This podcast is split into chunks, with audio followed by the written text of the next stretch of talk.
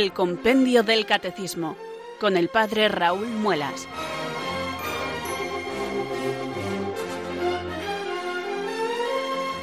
Muy buenas tardes, queridos oyentes de Radio María. Son las cuatro, las tres en Canarias. Aquí comienza una nueva edición del Compendio del Catecismo. Reciban un saludo muy cordial del Padre Raúl Muelas, que un día más les habla desde estos micrófonos de Radio María, la radio de la Virgen, la fuerza de la esperanza. Sed todos bienvenidos.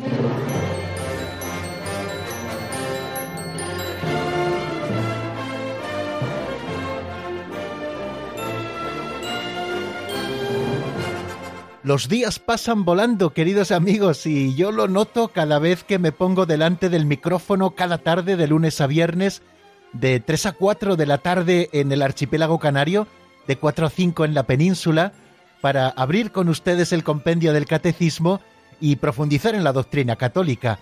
Eso es lo que estamos haciendo en este momento, abrir el compendio del catecismo.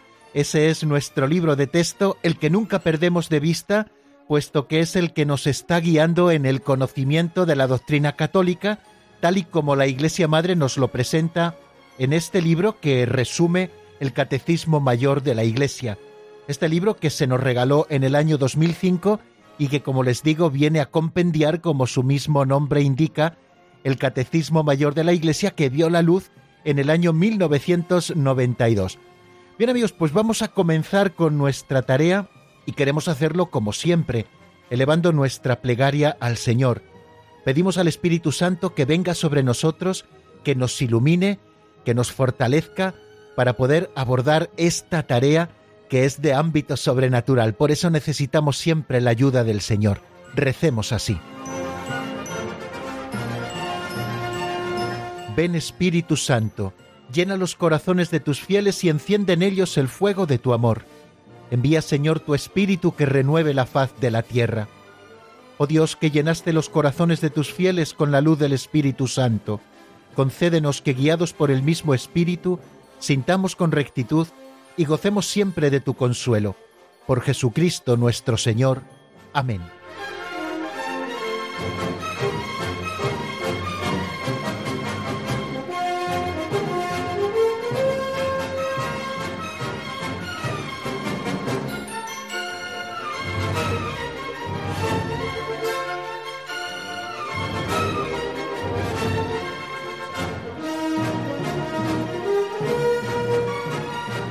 Y una vez hecha nuestra oración y siguiendo nuestro esquema de trabajo, ese que solemos desarrollar casi todos los días, vamos ahora a escuchar una de las pinceladas de sabiduría, pequeñas catequesis compendiadas que nos dan para reflexionar en algún punto de la doctrina católica. No siempre está relacionado con lo que luego vamos a ver a continuación, pero sí que es un punto de la doctrina católica al que queremos dedicarle algunos minutos al comienzo de nuestro programa. La pincelada de hoy se titula Invitado al cielo.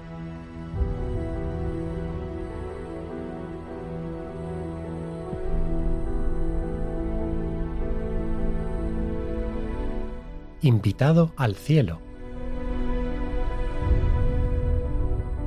Mis contemporáneos, dice Georgiou, los hombres de este siglo científico y materialista, que no pueden vivir sin medirlo todo, se han esforzado en comprobar científicamente la dirección de mi vida, de mis pensamientos, de mis actos. Para ello han empleado naturalmente la brújula. Desgraciadamente la brújula solo indica las direcciones de la Tierra. Mis contemporáneos han comprobado, brújula en mano, que no me dirijo ni a la derecha ni a la izquierda, ni hacia adelante ni hacia atrás, ¿Por qué utilizan aparatos como la brújula que no señalan más que los puntos cardinales y nunca el cielo? Precisamente el cielo es el punto de mi dirección. Estoy invitado al cielo.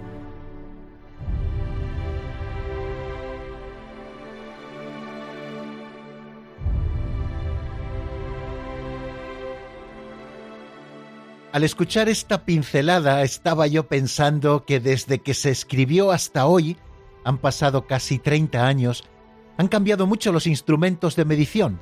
Don Justo nos habla de la brújula, instrumento de orientación que con una aguja imantada señala el norte magnético. Entonces no conocíamos todavía el GPS que aunque supongo que ya estaba inventado, solo se utilizaría en el ámbito tecnológico militar, pero aún no estaba popularizado en el ámbito civil. Tanto la brújula como hoy el GPS sirven para marcarnos direcciones, pero únicamente para orientarnos aquí en la Tierra, norte, sur, este y oeste. Estos aparatos científicos no pueden medir ni marcar la que ha de ser la auténtica dirección de nuestra vida, el cielo. Hacia allí nos encaminamos todos, pero la ciencia no es capaz de marcarnos el camino que hemos de seguir para llegar allí. Lo siento amigos, pero el método científico no sirve para todo. Es muy útil para la ciencia, necesario para ella, pero no es útil para orientarnos en este camino existencial. Seguro que casi todos sabemos utilizar un navegador con posicionamiento GPS. Hemos de encender primero el aparato, después marcarle la meta a la que queremos dirigirnos y por último elegir el camino más conveniente entre las posibilidades que nos ofrece. Para elegir ese camino entre las diferentes alternativas hemos de ponderar nuestros medios. Si conviene utilizar la vía más rápida o es preferible optar por la vía más corta, o quizá tengamos que alargar un poco el camino porque debamos pasar por algún lugar concreto. Pero ya ven, lo más importante de entrada es saber a dónde tenemos que ir. Ir al cielo es algo parecido, mutatis mutandis, claro está. Hemos de abrir la palabra de Dios y después lo primero y principal es saber cuál es nuestra meta, tener muy claro que nos dirigimos hacia el cielo. Acto seguido tenemos que consultar, en este caso no el GPS, sino a la palabra de Dios. Y por último ponderar, discerniendo las posibilidades que ésta nos ofrece para llegar felizmente a buen puerto. La vía es común, la de la caridad, la del amor a Dios y al prójimo, y el vehículo también es común, la Iglesia Católica. Pero ese camino es multiforme y para cada caso la palabra del Señor nos presenta el más apropiado para nosotros en concreto. No todos debemos escoger el mismo, sino escudriñar cuál es nuestra vocación concreta, pero sabiendo siempre que la meta es el cielo. Hemos de saber afrontar nuestra vida cristiana como una peregrinación hacia el cielo. No tenemos aquí ciudad permanente, estamos de paso, de manera que todos nuestros pasos, es decir, lo que aquí hagamos, ha de estar orientado hacia la meta. Todo ha de estar realizado desde la caridad. San Agustín, en este sentido, nos da una pista muy interesante en uno de sus sermones. Él nos dice que todos somos peregrinos hacia la patria definitiva, y tenemos que ayudarnos los unos a los otros a llegar hasta allí. Algunos llevan tanto peso a cuestas por las riquezas que no pueden caminar ligeros en su peregrinación. Otros pasan tantas necesidades por la pobreza que les falta lo más básico para poder moverse y no pueden avanzar hacia la meta. Él propone una solución que lleva practicándose durante toda la historia de la Iglesia, que los que no pueden caminar agobiados por el peso de sus riquezas, compartan con los que no tienen lo necesario para avanzar. Así, unos y otros podrán llegar a feliz destino.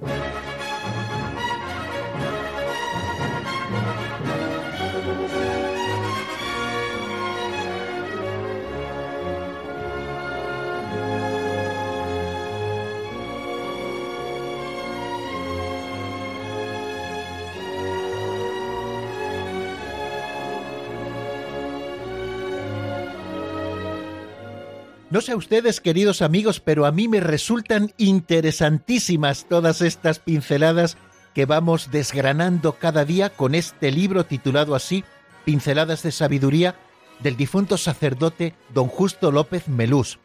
Nos dan posibilidad para reflexionar.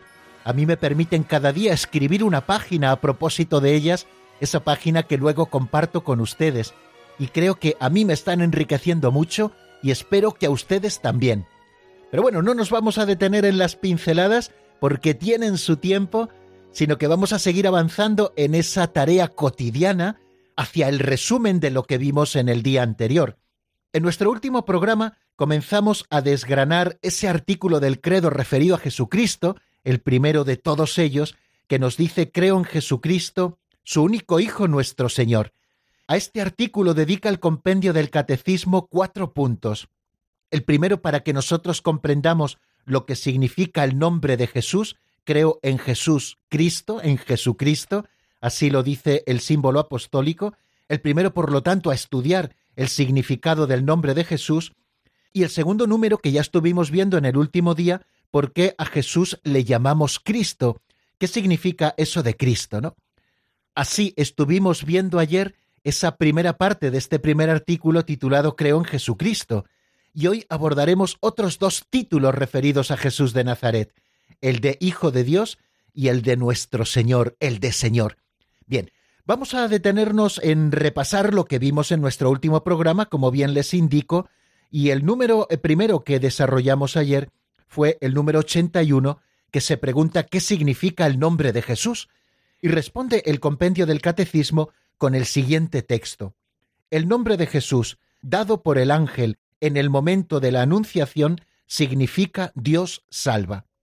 Expresa a la vez su identidad y su misión, porque Él salvará a su pueblo de los pecados, como leemos en el Evangelio de San Mateo en el capítulo 1, versículo 21. Pedro afirma, continúa y así termina este número 81, que bajo el cielo no se nos ha dado otro nombre que pueda salvarnos.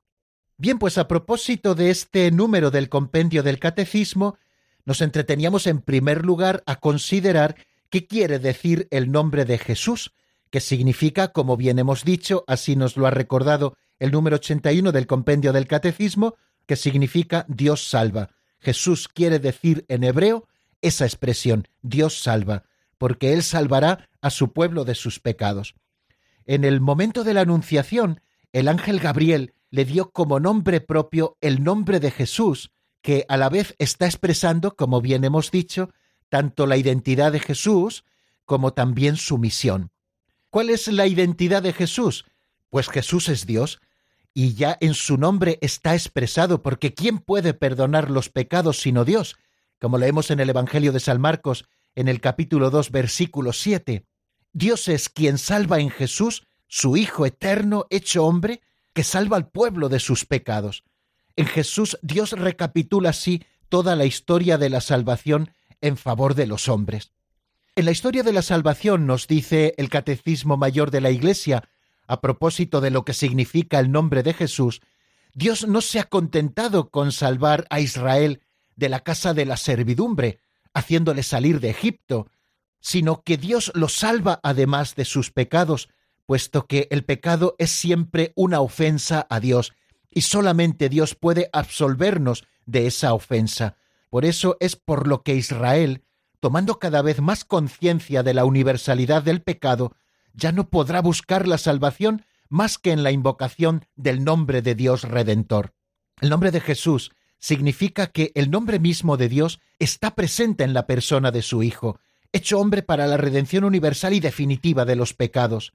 Él es el nombre divino, el único que trae la salvación, y de ahora en adelante puede ser invocado por todos porque se ha unido a todos los hombres por la encarnación, de tal forma que no hay bajo el cielo otro nombre dado a los hombres por el que nosotros podamos salvarnos. En el Antiguo Testamento el nombre de Dios Salvador era invocado una sola vez al año por el sumo sacerdote para la expiación de los pecados de Israel, cuando había asperjado el propiciatorio del Santo de los Santos con la sangre del sacrificio. El propiciatorio era ese lugar de la presencia de Dios. Cuando San Pablo dice de Jesús que Dios lo exhibió como instrumento de propiciación por su propia sangre, nos está dando a entender que en la humanidad de Cristo estaba Dios reconciliando al mundo consigo. La resurrección de Jesús glorifica el nombre de Dios Salvador, porque de ahora en adelante el nombre de Jesús, y sigo leyendo en el Catecismo Mayor de la Iglesia, es el que manifiesta en plenitud el poder soberano del nombre que está por encima de todo nombre, como nos dice San Pablo en la carta a los filipenses en el capítulo segundo. Los espíritus malignos temen el nombre de Jesús, y en su nombre los discípulos de Jesús hacen milagros, porque todo lo que piden al Padre en su nombre, Él se lo concede. El nombre de Jesús, ese que nosotros llamamos siempre santo y dulce, y cuya festividad se celebra ahora el día 3 de enero, está presente en el corazón de la plegaria cristiana. Fijaros cómo concluyen todas las oraciones litúrgicas, acaban siempre con esta fórmula, per Dominum nostrum Jesucristum, por nuestro Señor Jesucristo. En el Ave María, que es otra de las oraciones más rezadas por todos los cristianos del mundo entero, se culmina la primera parte diciendo, y bendito es el fruto de tu vientre, Jesús. Y es que el nombre de Jesús ocupa el corazón de la plegaria cristiana, y no ha de caerse nunca de nuestra boca, como tampoco se cayó de la boca de aquellos santos que supieron dar la vida diciendo como última palabra el nombre de Jesús, una palabra que les serviría también de enlace con esa otra vida definitiva que Dios nos ha prometido y nos concede por su muerte y resurrección, por su misericordia. Nos pone el Catecismo Mayor de la Iglesia el ejemplo de Santa Juana de Arco, que muere teniendo en sus labios esta única palabra, Jesús. Esto es, queridos amigos, lo que resumidamente dijimos ayer, y me he dedicado casi solo exclusivamente a leerles el Catecismo Mayor de la Iglesia, porque no hay, creo que, mejor manera de hacer resumen que recordar lo que la propia Iglesia nos ofrece en el texto doctrinal. Así podemos quedarnos con lo que verdaderamente es importante.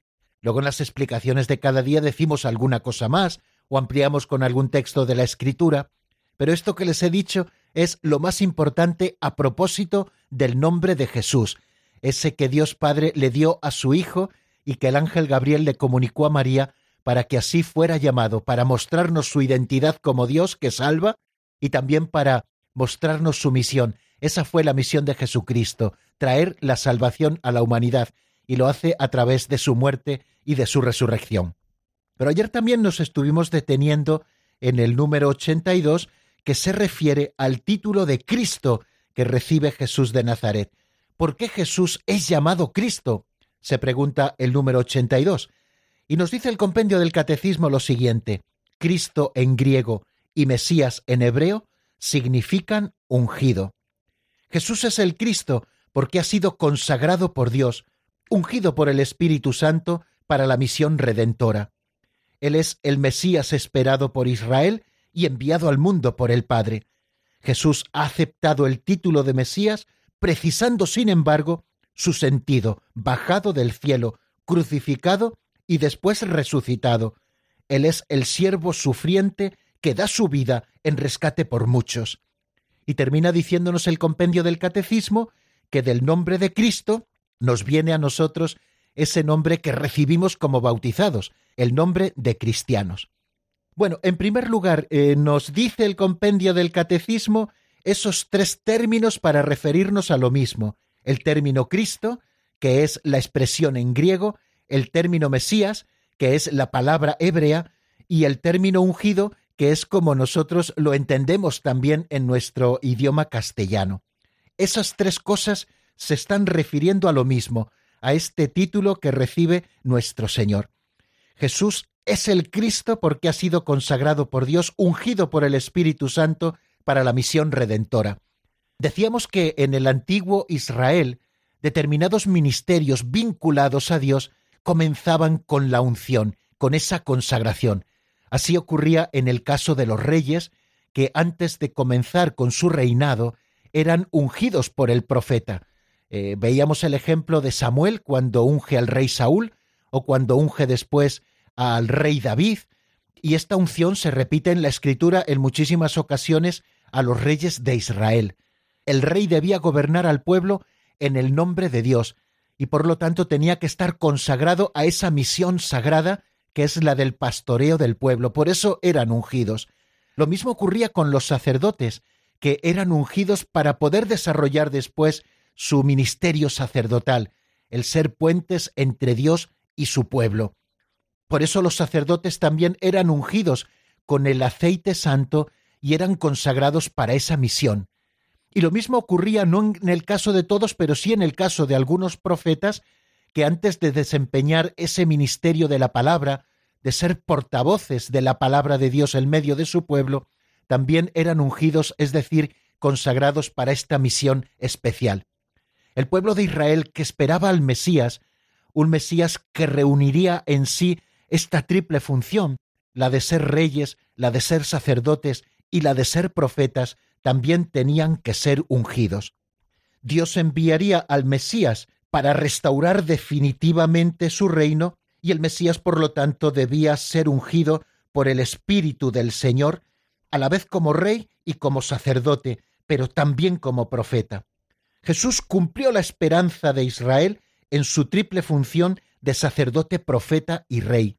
No en vano, queridos amigos, nosotros también hemos sido hechos partícipes de ese triple munus, de esa triple función, de ese triple ministerio de Jesucristo el Señor, de sacerdote, profeta y rey. Y también nosotros por nuestro bautismo hemos sido ungidos como sacerdotes, profetas y reyes. Jesús no comenzó a ser el Mesías en el momento de su bautismo en el Jordán, sino que ya había sido ungido por toda la eternidad. El ángel anunció, por ejemplo, a los pastores el nacimiento de Jesús como el Mesías esperado de Israel. Os ha nacido en la ciudad de Belén un Salvador, el Mesías, el Señor. Desde el principio, Él es a quien el Padre ha santificado y enviado al mundo, concebido como santo en el seno virginal de María. Así se lo dice el ángel a Nuestra Señora en el capítulo 1 de San Lucas, versículo 35. Y José, así lo leemos en el Evangelio de San Mateo, fue enviado por Dios para tomar consigo a María su esposa, encinta del que fue engendrado en ella por el Espíritu Santo, para que Jesús, llamado Cristo, nazca de la esposa de José en la descendencia mesiánica de David. Por no detenernos mucho en diferentes cuestiones, voy a hacer alusión a algo que también estuvimos viendo ayer, que es ese pasaje que se encuentra en el Evangelio de San Mateo en el capítulo 16, entre los versículos 16 y 23, cuando Jesús les dice a sus apóstoles, ¿quién dice la gente que soy yo? Le fueron diciendo lo que pensaban de Jesús. Y luego Jesús les hace una pregunta muy directa. ¿Y vosotros? ¿Quién decís que soy yo? Y Pedro, en nombre de todos, le dice, Tú eres el Mesías, el Hijo del Dios viviente. Pues bien, Jesús acogió la confesión de fe de Pedro, que le reconocía como el Mesías, y lo hace anunciándole la próxima pasión del Hijo del Hombre. Jesús revela de esta manera el auténtico contenido de su naturaleza mesiánica en la identidad trascendente del Hijo del Hombre que ha bajado del cielo, marcándole así cuál es el camino de su mesianismo. Jesús no era un Mesías como lo podían entender muchos de sus contemporáneos, que venía a liberarlos del yugo de los romanos que les tenían sometidos, no era un Mesías en un sentido político, sino un Mesías bajado del cielo que tiene un camino concreto, que es el de la pasión, el de la muerte en cruz y después el de la resurrección. Por eso, vinculado a ese momento de la confesión de fe de Pedro, Jesús acoge esa confesión de fe, pero revela a la vez cuál es el sentido de su mesianismo. El verdadero sentido de su realeza no se ha manifestado más que desde lo alto de la cruz. Solamente después de su resurrección, su realeza mesiánica podrá ser proclamada por Pedro ante el pueblo de Dios, como leemos en los Hechos de los Apóstoles. Sepa pues con certeza toda la casa de Israel que Dios ha constituido Señor y Cristo a este Jesús a quien vosotros crucificasteis. Bien, pues hemos dicho ya algunas cosas, quizá nos hemos entretenido demasiado, pero es que no sé correr más. Pero bueno, tenemos tiempo, gracias a Dios, y lo importante es que vayamos dándole vueltas a las cosas que decimos para que las vayamos asimilando y comiencen a formar parte, si no lo hacían ya, de ese patrimonio espiritual nuestro que es la sabiduría de la revelación que la Iglesia Madre nos comunica con su enseñanza. Bien, pues vamos, si les parece, a seguir caminando para ver esos otros dos títulos que este primer artículo del credo aplica a Jesús, Hijo de Dios y Señor nuestro. Seguimos adelante, pues.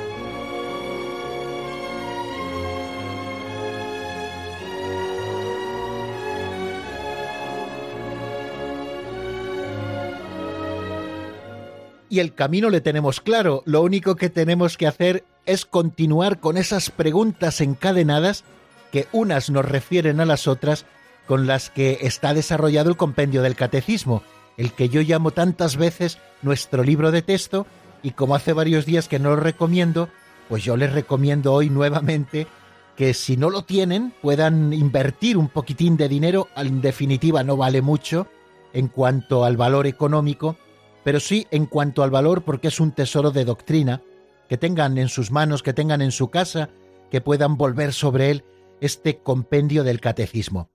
Bueno, pues el camino que nos marca es el del número 83, que se pregunta ¿en qué sentido Jesús es el Hijo unigénito de Dios? Recuerden que estamos desgranando ese artículo del credo que dice creo en Jesucristo, su único Hijo, en lo que nos vamos a detener ahora, nuestro Señor. Bueno, pues su único Hijo. ¿En qué sentido Jesús es el Hijo unigénito de Dios? Vamos a escucharlo primero en la voz de Marta Jara.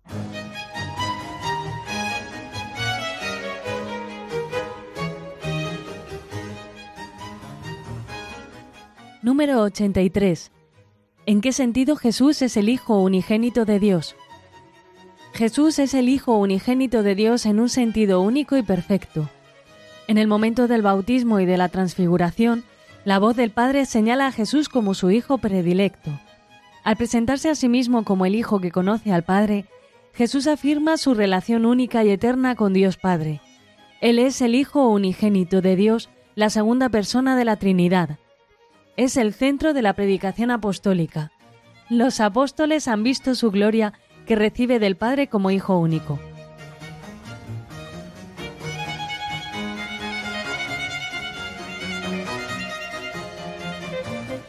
Jesús es el Hijo unigénito de Dios, leemos en el compendio, en un sentido único y perfecto.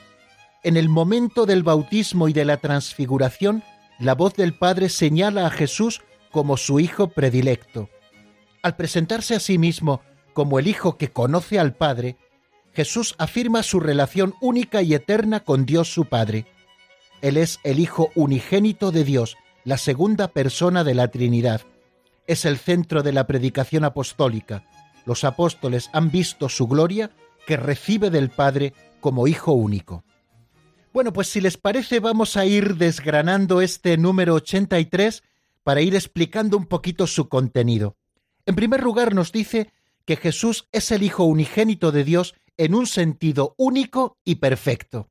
Quiere decir que el título Hijo de Dios no se le ha aplicado en la historia solamente a Jesucristo. Si nosotros eh, vamos al Antiguo Testamento, vemos que el título Hijo de Dios es un título dado también, por ejemplo, a los ángeles. En el libro de Job, en el capítulo 1, versículo 6 leemos lo siguiente. Un día los hijos de Dios se presentaron ante el Señor, y entre ellos apareció también Satán. Bueno, cuando está hablando de los hijos de Dios, se está refiriendo en este caso a los ángeles. Luego, en la Sagrada Escritura, se llama hijos de Dios también a los ángeles. También se le llama hijo de Dios al pueblo elegido. Encontramos eh, numerosos testimonios en la Sagrada Escritura en los que se le llama así al pueblo elegido. Eh, Dios cuida de su pueblo como si fuera su hijo. También llama hijos de Dios a los hijos de Israel. Y de una manera particular, en algunos momentos también de la Escritura, por ejemplo, en el segundo libro de Samuel, capítulo 7, versículo 14, o en el libro de los Salmos, en el Salmo 82, en el versículo 6, se llama también hijos de Dios a los reyes. Este título, referido por ejemplo a los ángeles, al pueblo elegido, a los hijos de Israel o a los reyes, significa una filiación adoptiva que establece entre Dios y su criatura unas relaciones de una intimidad particular. Cuando el rey Mesías prometido es llamado Hijo de Dios, por ejemplo en el primer libro de las Crónicas, versículo 17, capítulo 13, o en el libro de los Salmos, en el Salmo segundo, versículo 7, no implica necesariamente, según este sentido literal de los textos, que sea más que humano, que se refiera a ese Mesías Rey como alguien más que humano. Y también encontramos en el Evangelio quizá algún testimonio de algunos que designaron a Jesús en cuanto Mesías de Israel con este título, con el de Hijo de Dios. Quizá no quisieron decir nada más que lo que se estaba refiriendo también en el Antiguo Testamento a otros personajes. Estoy pensando ahora, por ejemplo, en ese centurión que después de la muerte de Jesús, viendo todos los signos que ocurrieron alrededor de su muerte, dijo aquella frase, realmente este era hijo de Dios. Sin embargo, nosotros nos encontramos con otro texto que es mucho más significativo referido a este título que Jesús recibe como el de Hijo de Dios. Es ese al que nos hemos referido antes que se encuentra en el capítulo 16 del Evangelio de San Mateo, cuando Pedro confiesa a Jesús como el Cristo, el Hijo de Dios vivo. ¿Y por qué cuando Pedro dice esto no se está refiriendo, por ejemplo, como otros eh, podían haberse referido a ese mesianismo de Jesús, llamándole así Hijo de Dios, en el mismo sentido de adopción como se les llamaba a otros personajes en el Antiguo Testamento. No ocurre así en el caso de la confesión de Pedro, nos dice el Catecismo Mayor de la Iglesia, porque Jesús le responde con solemnidad, eso no te lo ha revelado ni la carne ni la sangre, sino mi Padre que está en los cielos. Y paralelamente Pablo dirá a propósito de su conversión en el camino de Damasco, cuando aquel que me separó desde el seno de mi madre y me llamó por su gracia, tuvo a bien revelar en mí a su Hijo, para que lo anunciase entre los gentiles, y enseguida Pablo se puso a predicar, como leemos en el libro de los Hechos de los Apóstoles, se puso a predicar a Jesús en las sinagogas, diciendo que él era el Hijo de Dios.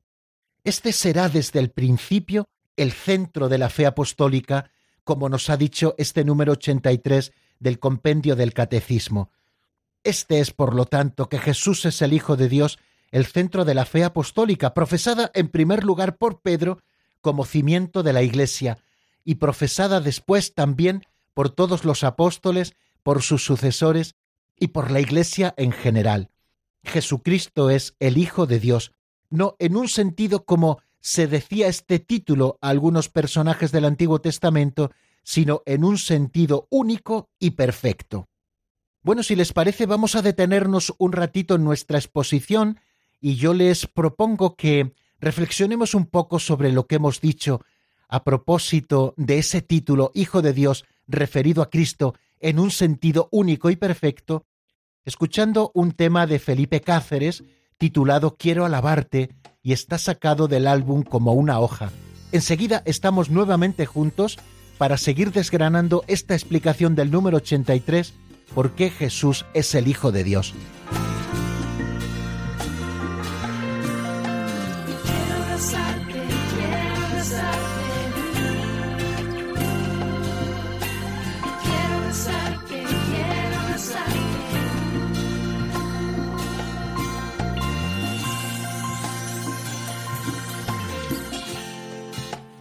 traigo ante ti mi corazón para adorarte a ti. Cansado estoy de esto, Señor, de no sentir tu voz en mi corazón. Dispuesto estoy a tu voluntad. Aquí estoy Jesús. Pon sobre mí gotas de amor. Pon en mí tu luz y así poder servir. Quiero sentirme amado Quiero entregarme en tus brazos.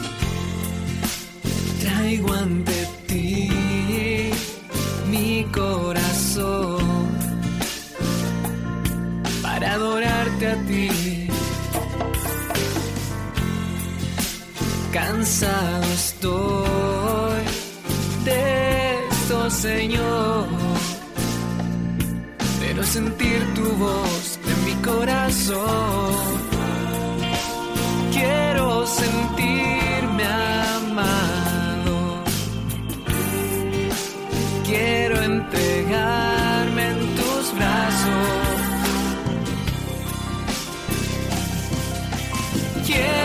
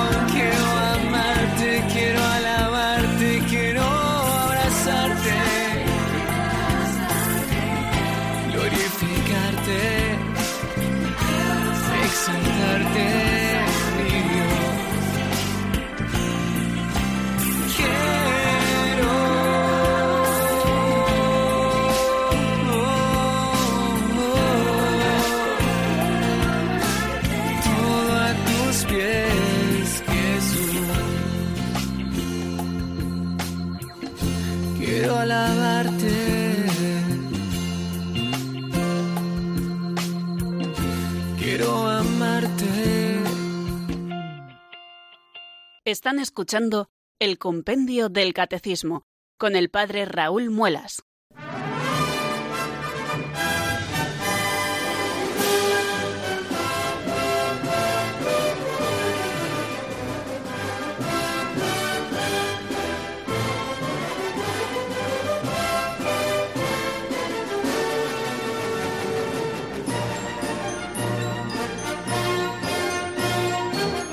Continuamos, queridos amigos, en la sintonía de Radio María. Estamos en el compendio del Catecismo y estamos dedicados en este momento al estudio del número 83 del compendio que se pregunta en qué sentido Jesús es el Hijo unigénito de Dios.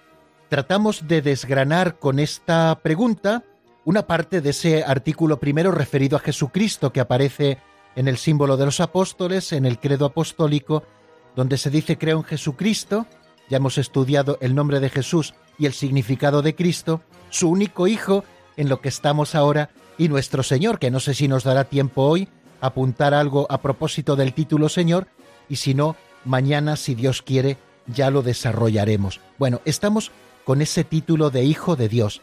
Hemos dicho en la primera parte de esta explicación que la expresión Hijo de Dios en el Antiguo Testamento se refería o era un título que se refería a los reyes, a los hijos de Israel, al pueblo elegido en su conjunto, también a los ángeles, y por lo tanto que aquel que fuera el Mesías, enviado a restaurar el reino de Dios, pues también podría ser llamado con ese título, un título que en principio, referido a todos estos, está expresando, quizá por una adopción especial, esa misión y esa relación específica que aquellos personajes a los que se refiere tenían con Dios. Pero en el sentido de Jesús es muy distinto. Nos hemos referido a ese texto fundante a propósito de esto que aparece en el capítulo 16 del Evangelio de San Mateo, cuando San Pedro proclama su fe en Cristo, tú eres el Hijo del Dios viviente, le dice también, eres el Mesías, el Hijo del Dios viviente. Y Jesús acoge esa confesión de Pedro dándole un marco muy solemne. Eso no te lo ha revelado ni la carne ni la sangre, sino mi Padre que está en los cielos. Nosotros podemos preguntarnos a continuación, creo que es lícito que lo hagamos, es que si Pedro pudo reconocer el carácter trascendente de la filiación divina de Jesús Mesías, era porque éste lo había dejado entrever claramente en algunos momentos de su vida.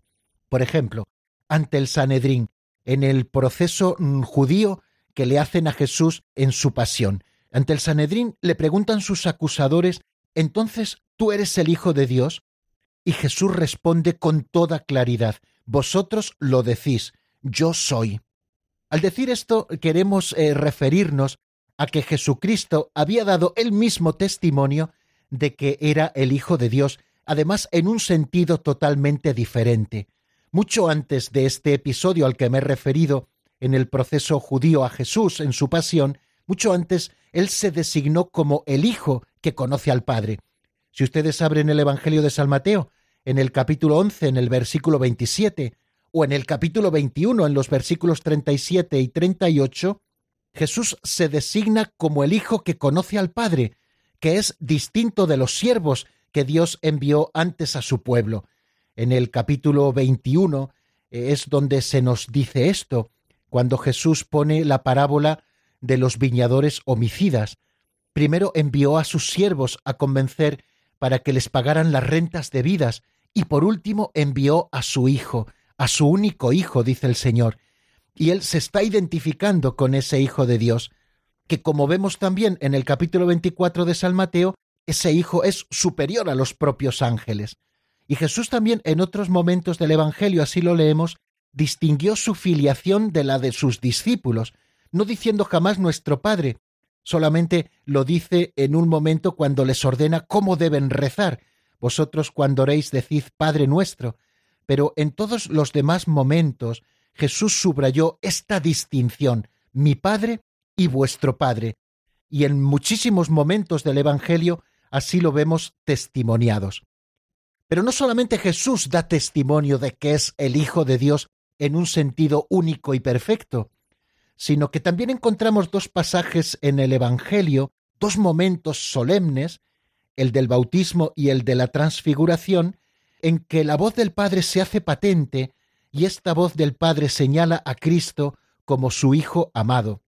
Recuerdan en el pasaje del bautismo, lo tenemos muy cercano, dice que se abre el cielo, desciende el Espíritu Santo sobre Cristo, es como la unción, ¿no? Esa unción que se hace patente, que se manifiesta a toda la humanidad, y la voz del Padre se escucha diciendo desde el cielo, Este es mi Hijo amado, en quien me complazco, escuchadle. Y en el momento de la transfiguración, lo mismo.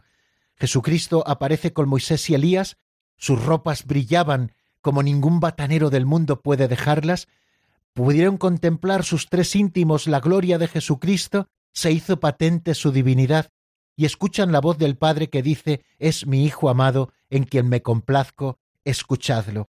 Es el testimonio del Padre, se oye su voz, designando a Jesucristo como su Hijo único, es decir, como el Hijo en quien tiene todas sus complacencias, Hijo en sentido único y perfecto.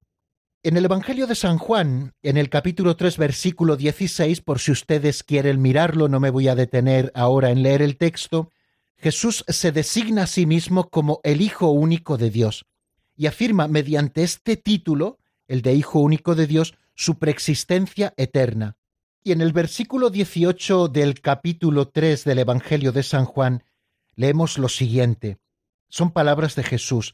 El que cree en Él no será juzgado. El que no cree ya está juzgado porque no ha creído en el nombre del unigénito de Dios. O sea que Jesús pide la fe en el nombre del Hijo único de Dios. Y fijaros que es después de su resurrección cuando la filiación divina de Jesús aparece en el poder de su humanidad glorificada, como nos dice la carta a los romanos, constituido Hijo de Dios con poder, según el Espíritu de Santidad, por su resurrección de entre los muertos. Y los apóstoles entonces podrán confesar, así lo vemos en el Evangelio de San Juan 1.14, hemos visto su gloria, gloria que recibe del Padre como Hijo único, lleno de gracia y de verdad. Bueno, nos hemos detenido un poquito más en este título, el de Hijo de Dios, por la importancia que tiene. Jesús no es Hijo de Dios como lo podemos ser nosotros, que hemos sido introducidos en la familia de Dios por el espíritu de adopción que todos hemos recibido. Jesús es Hijo de Dios en sentido propio. Por eso el Padre es tal, porque ha engendrado desde toda la eternidad a la segunda persona de la Santísima Trinidad, que es el Hijo, el Hijo que se ha encarnado en las entrañas purísimas de la Virgen María. Por lo tanto, Jesús, con su naturaleza humana y su naturaleza divina, unidas ambas en la única persona segunda de la Santísima Trinidad, es Hijo de Dios en un sentido único y perfecto. Y nosotros así lo proclamamos constantemente, como el Hijo único de Dios. Bueno, no vamos a avanzar más, vamos a dar paso enseguida a los oyentes, pueden llamarnos al 910059419, todos aquellos que quieran contactar con nosotros ya saben que tenemos un número de teléfono a su disposición, el 910059419.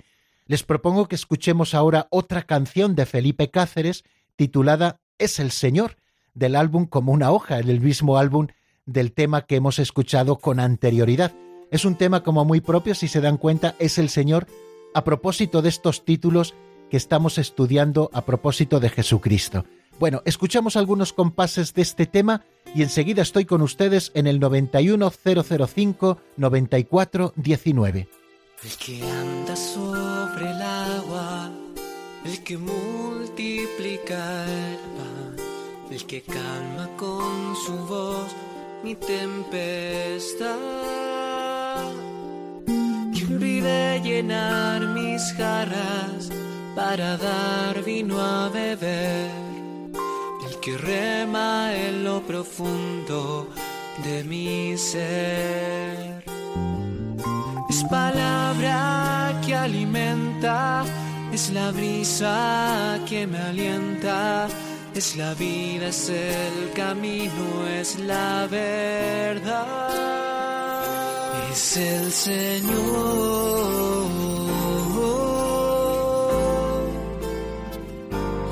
¿Acaso no arde nuestro corazón? Es el Señor.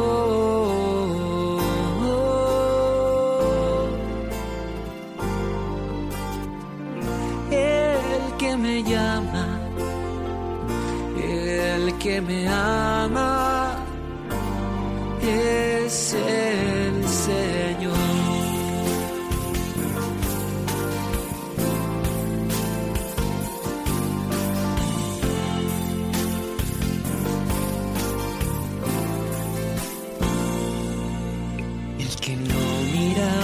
Faltas, sino mi fidelidad, el que hace roca en mi debilidad,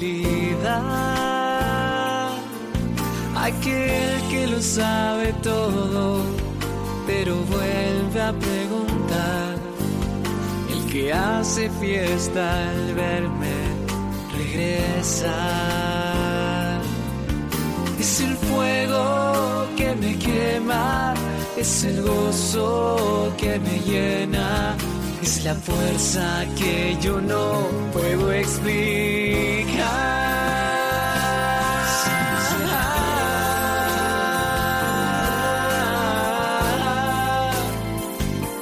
¿Acaso no arde nuestro corazón? Señor. Están escuchando el Compendio del Catecismo con el Padre Raúl Muelas.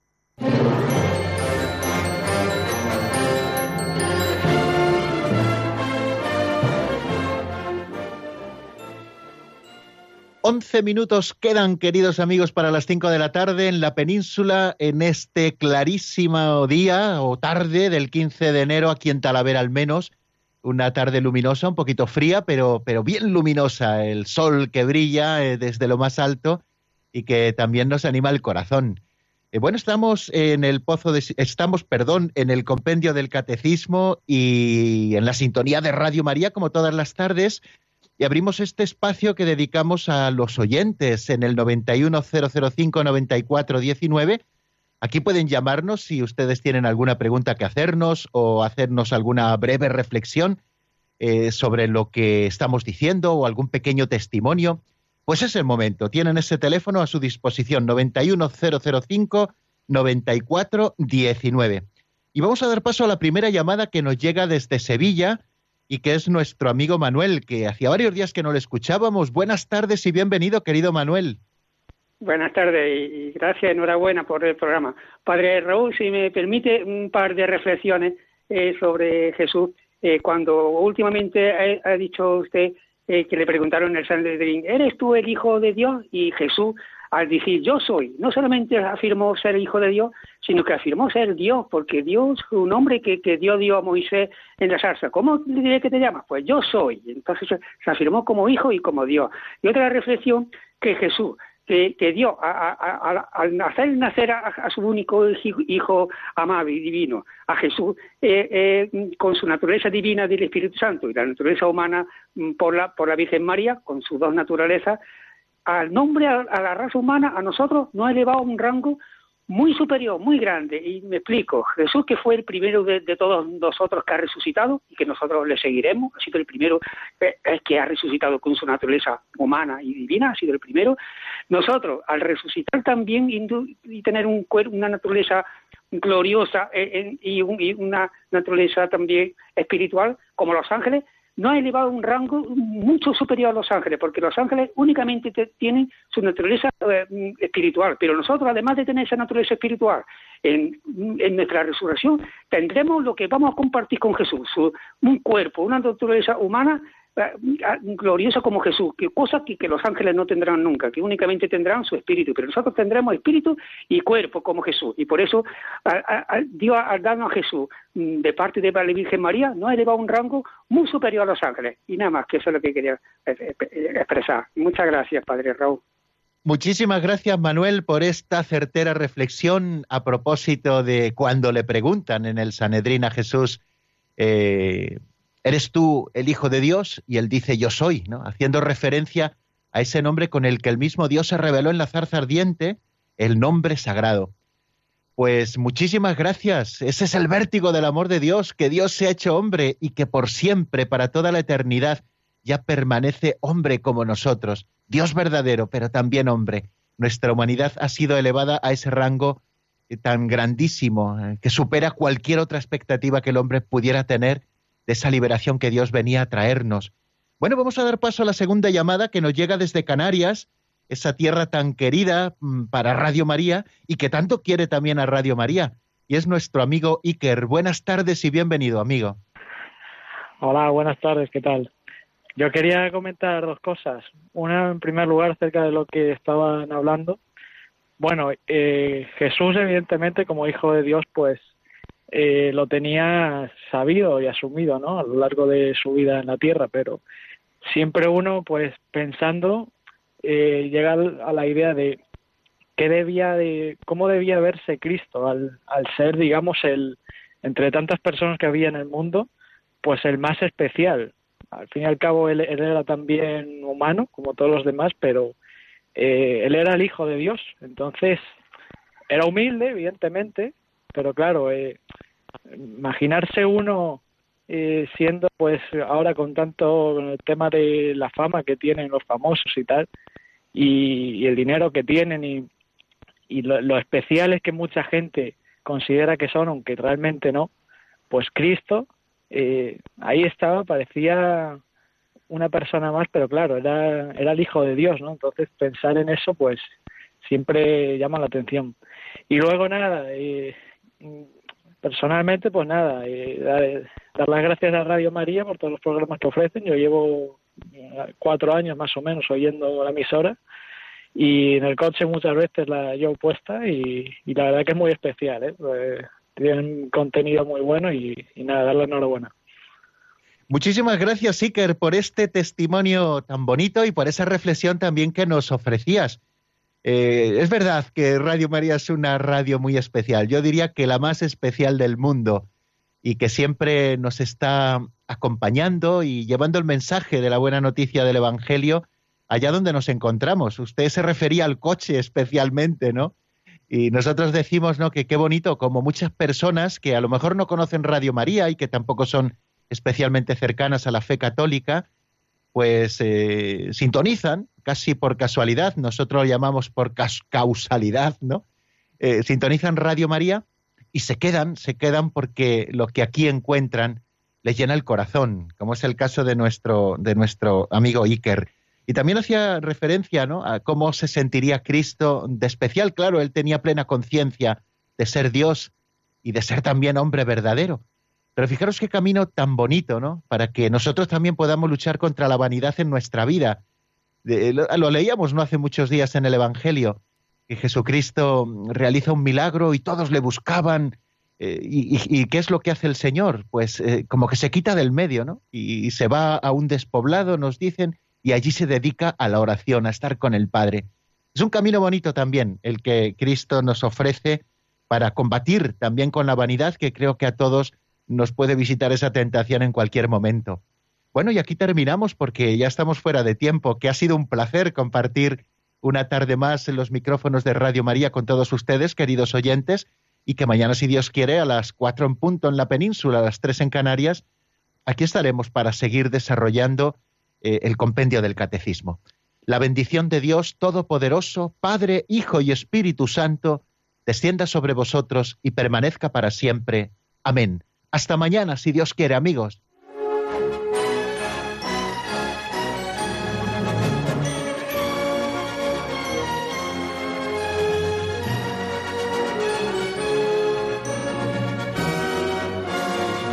El Compendio del Catecismo con el Padre Raúl Muelas.